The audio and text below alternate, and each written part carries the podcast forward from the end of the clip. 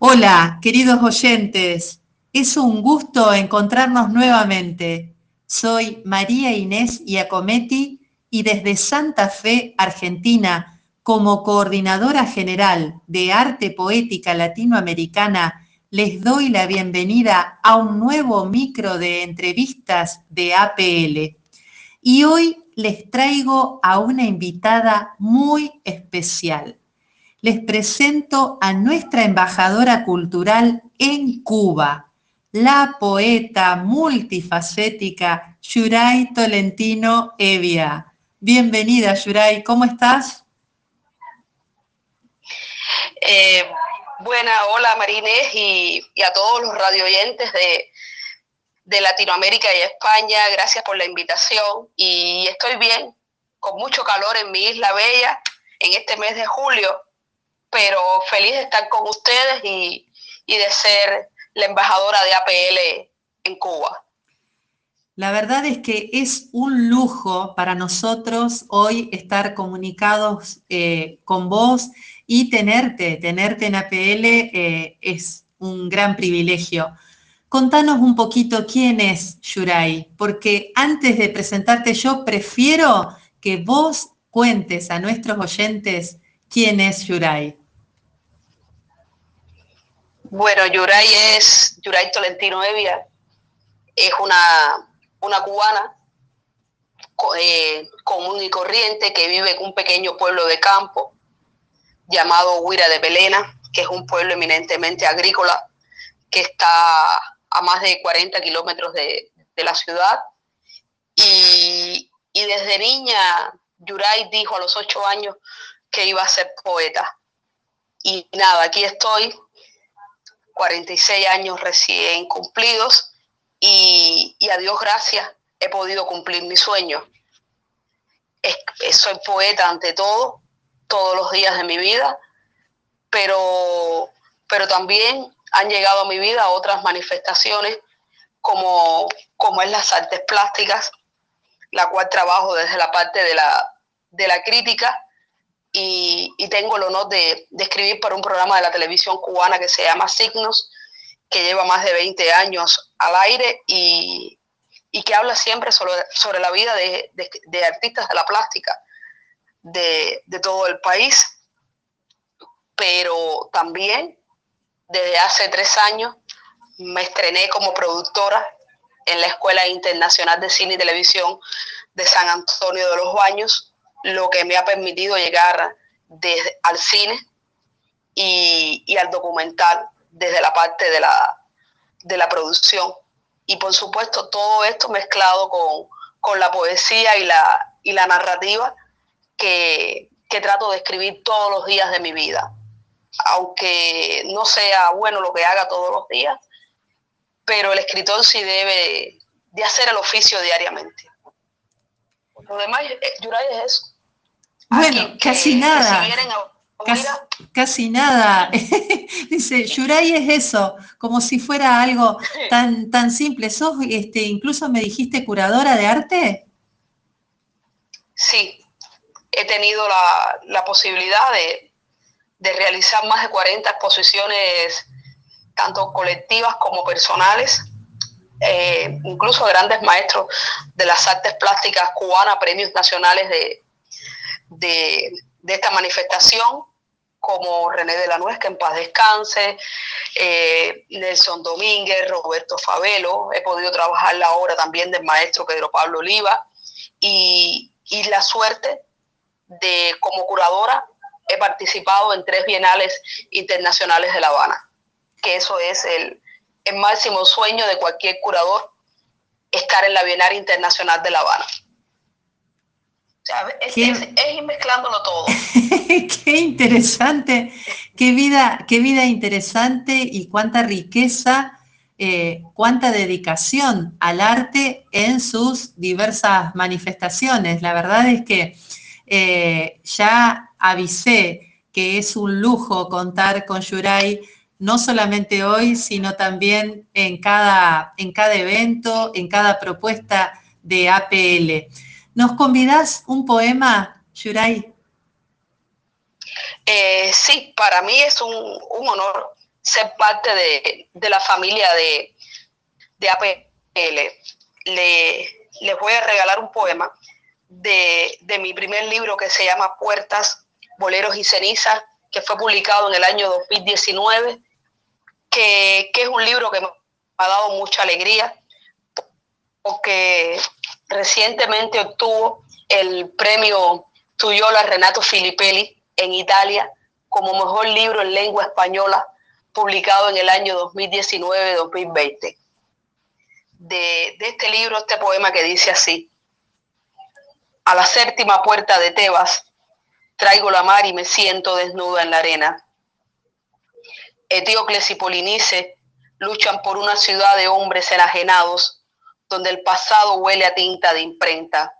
Tebas, ¿quién piensa en ti? Los que fabrican una octava puerta para el pan y el circo, los que entran y salen y discuten las crisis desde el celular. Tebas, no seré el emigrante que mata la nostalgia en centros comerciales. Soy uno de los tantos come mierdas que respiran el mar, huelen a tierra y sueñan. A mí. Y de este mismo libro, este poema dedicado a, a mi isla. Quiéreme mucho. Cuando se quiere de veras como te quiero yo a ti, es imposible fingir que todo está bien tratar de salvar los golpes con los fragmentos de la cotidianidad. Imágenes alucinógenas que intentan poner el ayen sobre la mesa y revestir las carencias con una gota de nostalgia. Quiéreme mucho, isla mía, aunque a la paloma de la paz le hayan cortado la cabeza para dar de comer a los santos de mi madre, aunque no sepa grafitarme el corazón y odie pintarme la boquita de rojo. Estoy hecha tus calles y bahías es imposible, es la mía, tan separadas vivir, vivir. Bueno, tu poesía, tu poesía eh, invita al silencio, invita a la reflexión y, a la admiración. Realmente eh, te felicito, te felicito porque eh, ese galardón que, ganaste mm, no es para nada casual. Contame un poquito cómo es esto en Italia. ¿Vos solés participar en ese tipo de eventos europeos o, tenés algún otro nexo que, te lleva a presentarte en esas propuestas? ¿Cómo, cómo llegás a Italia? Bueno, eh, estos dos años prácticamente que, ya llevamos en casa por el tema de la pandemia, creo que a todos nos ha hecho reflexionar sobre, sobre el pasado y sobre todo sobre el futuro. Eh, nos ha hecho un poco mirar marines hacia adentro. Y, el estar en casa me, llevó a eso, a decir, bueno, ¿qué voy a hacer? No tengo, no, no tengo trabajo, mm, me queda tiempo, y, llegan a mí las redes sociales, mm, o sea, con todas las limitantes que tienen que las redes acá en Cuba.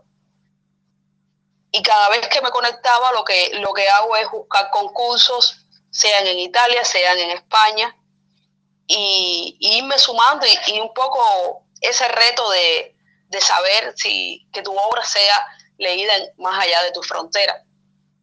También lo que he hecho es, aprovechar las propias redes para a través de, mi muro en Facebook o en Instagram promocionar también la, cultura de mi país y promocionar los artistas de la plástica con los que he trabajado y, trabajo desde casa. Y así empecé a buscar revistas donde poder publicar mi obra y la de, y la de otros cubanos. De esa manera, un día encuentro entre las tantas convocatorias y concursos que he participado, que son unos cuantos, eh, encuentro esta convocatoria del, del premio Tuyola Renato Filippelli, que fue el pasado año, con ayuda del traductor, porque no, sé italiano. Eh, bueno, supe de qué era la convocatoria y, envío este libro que, que, fue publicado en el 2019 por la editorial Primigenios en Miami. porque era sobre la base de, libros publicados. Y felizmente este año, en marzo, eh, uno de los jurados, la, excelentísima poeta y promotora cultural y ser humano, Claudia Pichino, me escribe y, me da la buena noticia de que, de que había ganado el, el premio Tuyola Renato Filiperi en lengua española de más está decir, yo no sabía si. Qué emoción, Dios mío. Sí, qué emoción. Ay, por favor.